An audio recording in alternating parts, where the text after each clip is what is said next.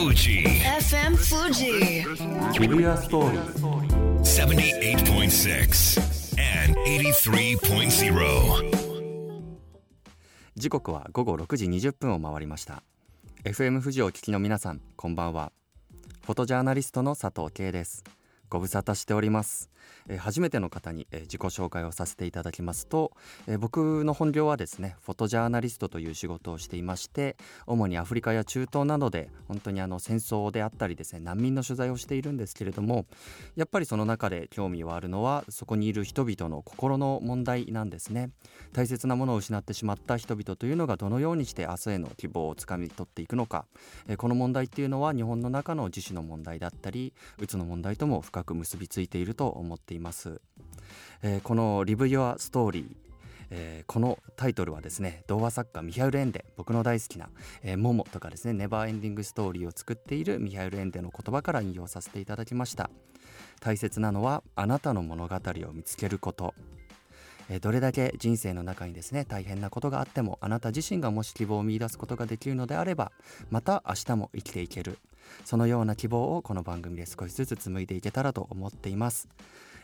この番組は昨年度に引き続き自殺対策強化月間に合わせ命の大切さについて考えていただけるようゲストを迎えて4週にわたってトークを展開していきます。本年度初回の今日はお二人をゲストに迎えてお届けします。一人目は山梨県立精神保健福祉センター次長の小林豊子さんです。山梨県立精神保健福祉センターでは署内に自殺防止センターを設け心に悩みを抱える方への相談支援や自殺対策に関する情報収集情報発信などに関係機関と連携して取り組んでいます今日はよろしくお願いします小林です。よろしくお願いします。続いて2人目は山梨いのちの電話理事長の高戸信人さんですえー山梨いのちの電話はさまざまな悩みや不安危機に直面しながら身近に相談できる相手がなくて絶望したり生きる力を失いかけているような方々にボランティア相談員が電話を通じて話し相手となり共に考えその方が再び勇気を持って生きていけるように支援しています今日はよろしくお願いします高戸です。よろしくお願いします。3月は自殺対策強化月間として国地方公共団体関係機関などが連携して誰も自殺に追い込まれることのない社会の実現に向け取り組みを進めています。山梨県ではどのような取り組みを行っていますか？はい、えー山梨県では自殺を未然に防止するためには命の大切さについて広く県民の皆様に啓発していくことが大変重要と思って、えー自殺対策強化月間の取り組みをしております。はいまた、えー県では3月1日の山梨命の日から1ヶ月間自殺対策への県民へ県民の機運を高めるため、サッカー J2 バンフォーレ甲府の試合におけるオーロラビジョンでの広報を行うとともに本年度は新たに県民の皆様から命を守るをテーマとしたメッセージをいただき本県出身のシンガーソングライターエリカさんの書き下ろしの曲に乗せてお送りする動画を県ホームページで公開するなど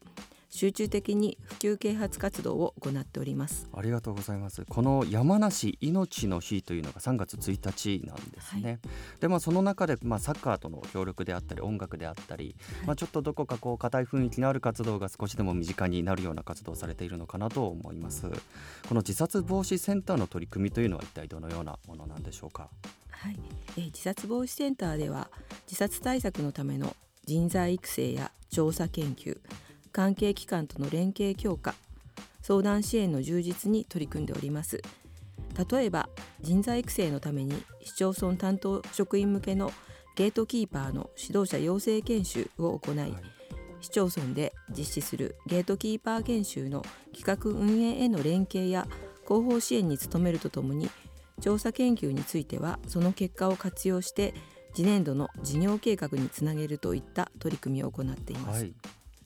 一つ一つはこう点のように見えるかもしれませんがそれぞれの取り組みが網の目のように連なって効果的な自殺対策へと結びついています。でその他に相談支援についても自殺を考えている当事者また遺族関係機関などそれぞれの立場に応じた支援を行っています。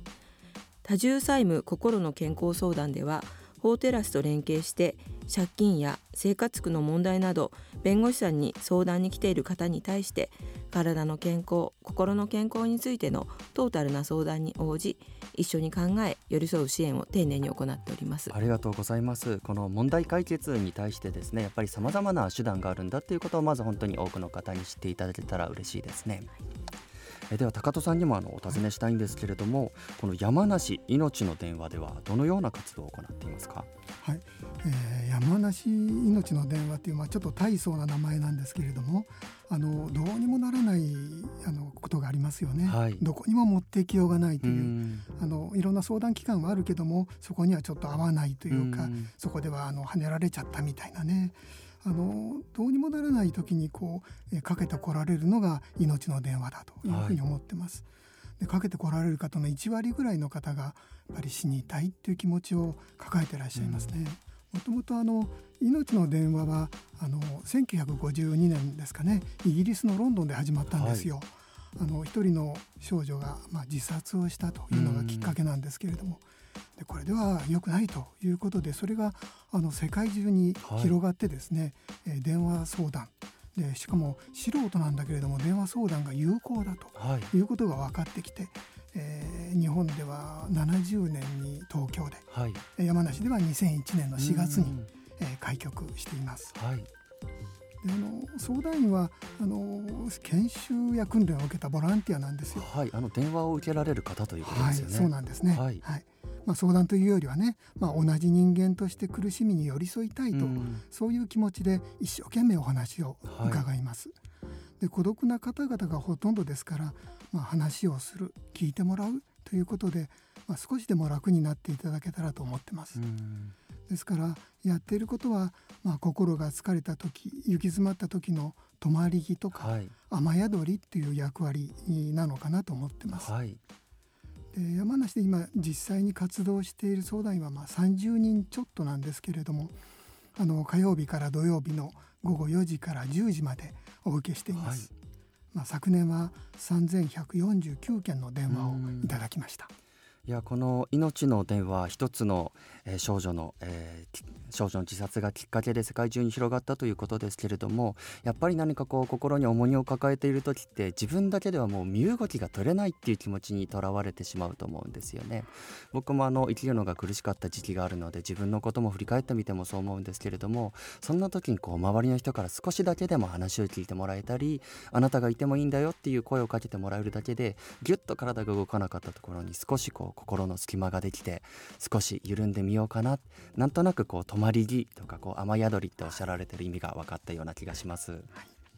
で今回はですね一つのテーマについて3人で、えー対話をさせていただこうと思っております、えーテーマは悩んでいる人に寄り添う。です。この寄り添うという言葉はなかなかこう耳にしたことはあってもじゃあ具体的にどういったことをすればいいのかってなかなかリスナーの皆さんも思い浮かばないかもしれないですけれどもでこの特に自殺っていう言葉を聞くと身近にそういった方がいないと自分には関係がないとか難しいことだとかそういうふうに捉えてしまう人もいるかもしれないですけれどどうでしょうか？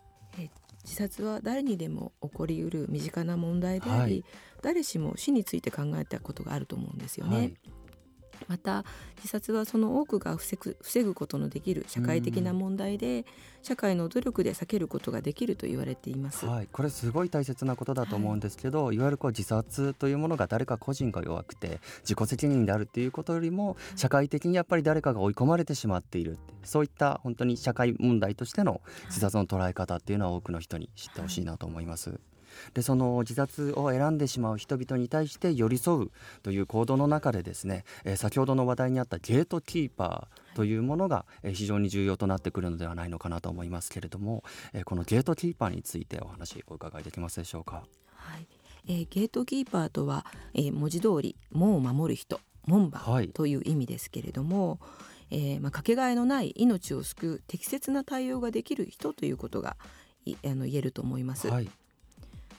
自ら大切な命を絶とうとしている人に対して気づいてうん声をかけて、うん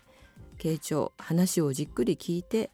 つなぐ適切な関係機関につないで見守るをという活動をする人のことです。はい、例えば顔色が悪かったりとかあくびが多いといった様子があれば「まあ、眠れてますか?」と聞いたり、えーいつもと違う様子がある時には声をかけて聞いてみましょう。はいまた元気すぎるはしゃぎすぎる時もうん。気にかけて話を聞くということが大切かもしれませんもしかしたらもう少し普段からのコミュニケーションはい。を大切にすることや普段と違うところ探しなど意識することが必要かもしれません。はい、いわゆるこう人によってはそのはい。心がちょっと塞ぎがちになった時いろんな反応があるわけですよね。はい。で人によってはもう分かりやすく落ち込んだりもするし、ええ。逆に元気になったり見た目からでは分からない。ただその中にももしかしたらちょっとした予兆が何かあるかもしれない。ゲートキーパーというものを、えー学ぶことによって、まあ、そういった予兆に気づけるような人になっていくということなんですね。そうですね誰しも私もそうなんですけれども心の中にふっと死を考えることがあるのでそれについてしっかり話を聞いて寄り添うことで一瞬の心の動きを変えたり止めたりすることができるのではないかと思っています。ありがとうございます本当に多くの方のあの普通に学べる技術として社会に広がっていってくれたら嬉しいなと思いますで実際にこの傾聴声をかけてですね、まあ、気づいた後ですよねちょっと予兆があるなと思った時に実際に、え声をかけてじっくりお話を聞くということなんですけれどもその話を聞くということにしてもただ単にこう聞いてればいいというわけでもないですし機械的に返事をすればいいというわけでもなくて傾聴というのは非常にあのデリケートな技術でもあるんじゃないのかなと思いますがどのような気持ちで話を聞いたらよいでしょうか？そうですねまあ、私もそうなんですけど自殺って聞くとちょっときあの緊張したり怖くなって聞く方が難しく考えてしまうことがあります。えーただでも今目の前にいる人をあなたにとって大切な人と思ってその人に興味を持って話を聞くということがまず一歩大切なことではないでしょうか。と悩みや苦しみが大きい時ほど言葉になりません。はいあーとかうーとかっていう風になってしまうことがありますし、聞く方もつい大丈夫っていう風に聞きがちです。はい。でも大丈夫って聞いてる時には気になっているから聞くはい。のかもしれないので、はい。例えば帰ってくるのも大丈夫かもしれません、その大丈夫はやっぱりちょっと危険っていう風に聞いて、どんな些細なことでもいいと思うので一緒に気持ちの整理ができるっていうところからお話を聞くということで、えー辛さを手放す。はい話すということで手放して、うん。一人ではない分かってくれる誰かがいるということに気づいてもらうことはい。が大切ではないかというところで大きな意味を持っているんじゃないかと思っています。はいどうしてもやっぱりこうお話を聞くときに大丈夫って声をかけてしまいますよね。でその時にあの返事で返ってくる大丈夫っていうものが果たしてどういった大丈夫なのか本当に大丈夫だよっていう意味のこともあるかもしれないですけれどももしかしたらいや自分ではなかなか相談できないけどもっともっとゆっくり聞いてほしいんだよっていう SOS が含まれてるかもしれないですしその大丈夫という言葉が返ってきた後にもっとゆっくり話を聞いてあげるにはどうしたらいいだろうかってそういった選択肢も考えれるようになったらいいなと思います。はい、あの私はちょはいっとしみじみ思うんですけどね。あの私たちはこの地球上でたまたまこの同じ時間をはい。あの共に生きている同じ空間に生きている、だけど次の瞬間には消えてしまうかもしれない。はい。儚い存在だということを思うんですよ。であの同じ人間として相手が苦しんでいるっていうことはね自分にもあの自分の家族にも起きたかもしれないことなんですよね。うんで時に思うのはもしかしたらこの人はね私に代わって苦しい状態を引き受けてくれたのかもしれないなって思うこともあるんですね。はい。はい。でそういう苦しさを分かりたい。うん。それは辛いよねと、うん。そういう気持ちがあればはい。本当にあの命の電話では電話のかかってる間のわずかな時間なんですけれども、その一緒に暗い谷間を歩くとうん。いうことができると思うんです。はいで私たちはまあそれだけしかできないんですけども、うん。それが苦しむ人にとっては力づけになるようなんですね。で、えー本来の自分を取り戻してそしてご自分で決めていく。うん。自分で選んでいく。そういうふうになってくれるといいなと願って話を聞いています。はいどうしてもこう心が苦しかったり悩みを抱えている時ってその重荷は自分一人で抱えなきゃいけないものなんじゃないのかなって心を閉ざしがちですけれども、まあ、それをちょっとだけでもこう手を添えて、えー横を歩いてくれる人がいるだけであもしかしたら自分一人でこの苦しみって抱えなくてもいいんじゃないのかな、それだけでももし実際に重荷が軽くなるわけではなくてもそれだけでも少し心が落ち着くんじゃないのかなと思います。実際にあの高戸さんは命の電話で活動をされているわけですけれども一体どういうきっかけで、えー、関わられるようになったのでしょうか？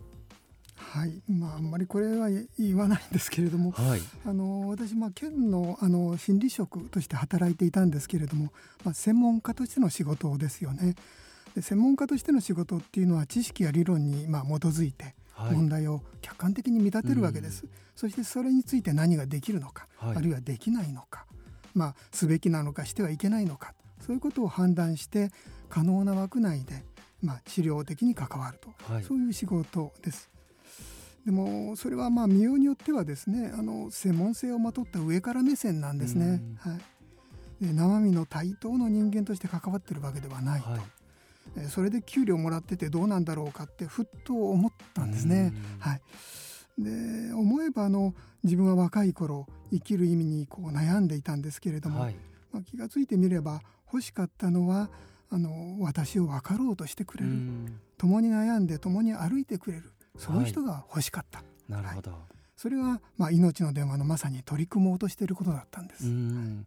いや本当にあの心の問題ってかなり本当に複雑で専門的な知識も必要なものかもしれないですけれどもその一方からのアプローチだけで果たして人が元気になれるのかというとそうではないんですよね。まあ、高戸さん自身がこう心の中でこう何かに渇望していた中でそれを温めてくれたというか潤してくれたそういった体験からこういった命の電話に関わられているということなんですね。はいで実際にこの相談員の方高戸さん以外にもたくさんの方がいらっしゃると思いますけれども、えー、どのような方がこの相談員をされているのでしょうか？はい、あの相談員はですから専門家ではなくてですね、はい、素人のボランティアなんです。はい、でそれが大あのとても大切なことだと思います。うん、あの普通の時間はねあの勤め人だったり自営業してたり、まあ、ご家庭の主婦だったり、まあ、特別な人ではありません、はい、はい、退職を機会に取り組むっていう方もいらっしゃいます。で共通なのはただ一点、はい、あの命の電話の理念に賛同されて、えー、そのために時間を分かち合おうとい。うことだけですね。はい、で相談員はまあ全国で7,000人ほどいて50箇所ぐらいで活動してるんです。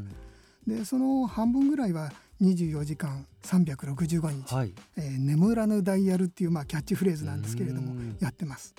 まあ、山梨はそんなに長い時間はできないものですけど、はい、あの時間は短いんですが一頃まあ80人近くいたこともあるんですけれども、はい、応募される方が少なくなってきて、ちょっと今苦労しています。そうなんですね。今実際に年間では何件ぐらい電話を受けられていらっしゃるんでしょうか？はい、えー、年間ではですねあの、まあ、3000件、まあ、前後ぐらいのところなんですけれども、はい、一頃はあの7000件ぐらいも受けることができていました。まあ、相談員が減ることによって、えとてもあの、えー、残念だなと思ってます。はい、このたくさんの相談があるにもかかわらず担い手不足ということが一つ大きな問題だとおっしゃられましたけれども、はい、今このラジオを聞いてみてもえそれならぜひ相談員やってみたいなっていう方ももしかしたらいらっしゃるかもしれませんがこの相談員になるというのは一体どのようなプロセスを経たらいいんでしょうか？はい、あのご連絡をいただければあの応募書類をお送りします。はい、あの山梨命の電話のホームページを見てくだされば、はい、あのダウンロードすることもできます。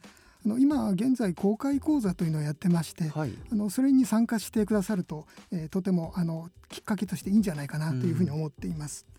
で年齢は20歳から、まあ、上は一応65歳ぐらいの方まで応募できるということにしてるんですけれども。まあ、お会いしてですね、はい、やれそうだということをお互いに確認したら、まあ、約1年かけて研修します。で最後に認定審査というのがなるほど。研修の後にこの人には任せても大丈夫だなということを超えて初めてそこで相談になれるということですね。はいそうなんです、はい、でまあ、相談員になっていただいてからもあの継続研修といってですね研修は続きます。はい、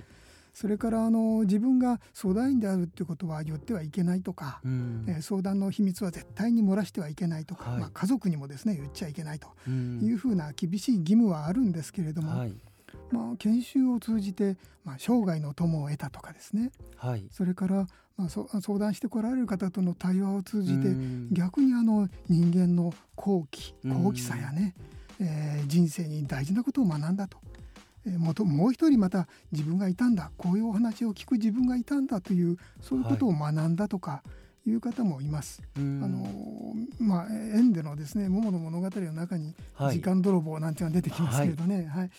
あの自分の時間を見つける自分らしさを見つけるっていうことが、うん。あのこの電話を通じてできるという、はい。そういうあのこともありますね。はい、相談員の方もこう一方的に何かを与えるというわけではなくて、はい。この体験を通してですねお互いでこう命について考えることができる場にもなっているということですね。はい、まさにそうなんです。はいこの出会いはね本当に不思議なことだと思ってます。はい、いやぜひこの高戸さんのお話を聞いて相談になってみたいなとえー思った方がいられました。らぜひお申し込みをしてみてください、えーこれまではあのサインに気づく側の視点からお話を伺ってきましたが、えー悩みを抱える人へ、えーメッセージなどいただけたらと思います。小林さんどうでしょうか？はい。えー先ほどもお話しした通り、えー悩みや苦しみが大きい時ほど言葉にはなりません、えー普段からお相談するってことに慣れてないこともとても大変かと思うので、お互い助け合うことができるように普段から何でも話し合えるようになっていただければと思います。うん。なんとなくこう社会の中でこう悩みを相談するとか弱音を吐くっていうことがいけないことのように思われている社会風土がまだあると思うんですけれども本当ちっちゃなことからこう相談を積み重ねていくことができたらこう相談するっていうことが身近になる。ちょっとした時に隣の人に頼っていいんだ。でみんながそう思ってる社会ってやっぱりこう生き心地がいいというか暮らしやすい社会なんじゃないのかなと思います。少しずつでもそうやって困った時にお互い様で助け合っていける社会ができたらなと思います。高戸さんはいかがでしょうか？そうですね。えもう人は生きてるだけで十分に価値があるというふうに思います、人はもう決して一人ではないわけですから話せば少しでも楽になるかもしれないと思いますから、ぜひですね私たちが聞きますから、はい。え聞かせてくださいとうん。いうことですね、ありがとうございます。あの電話ってやっぱりあのメールとか手紙とも違ってですねそこに独特の間があるというか例えばあの沈黙一つであっても返事一つであってもおそらく言葉の表面に出てこないいろんな思いが交流し合うものなんじゃないのかなと思います。ぜひ、えー命の電話の中でですねそういった命の尊さとか温かさに触れていただけたらなと思います。ということでここまで悩んでいる人に寄り添うということについてシェアしていただきましたえーここでですね山梨命の電話の、えー番号を皆さんにお伝えしたいと思います、えー山梨命の電話、えー、055-221-4343 055-221-4343火曜日から土曜日まで、えー午後4時から10時まで、えー何かあった方はぜひ気軽に、えーかけていただけたらと思います、えーでは小林さん高戸さん本日はありがとうございました。ありがとうごございました。ざいました。リブ・ユア・ストーリーえー今日はですねお二人に話を聞きまして、えーゲートキーパーってあのかねてから興味があったんですけれども改めて勉強してみようと思いました。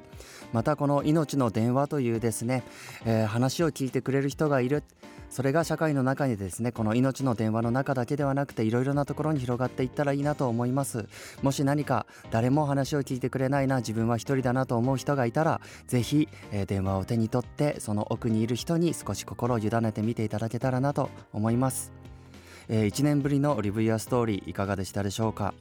えーこの番組は自殺対策強化月間に合わせ命の大切さについて考えていただけるよう4週にわたって放送します。来週は命の大切さの普及啓発に取り組む山梨学院大学の学生をお招きします。それでは来週もこの時間にさようなら。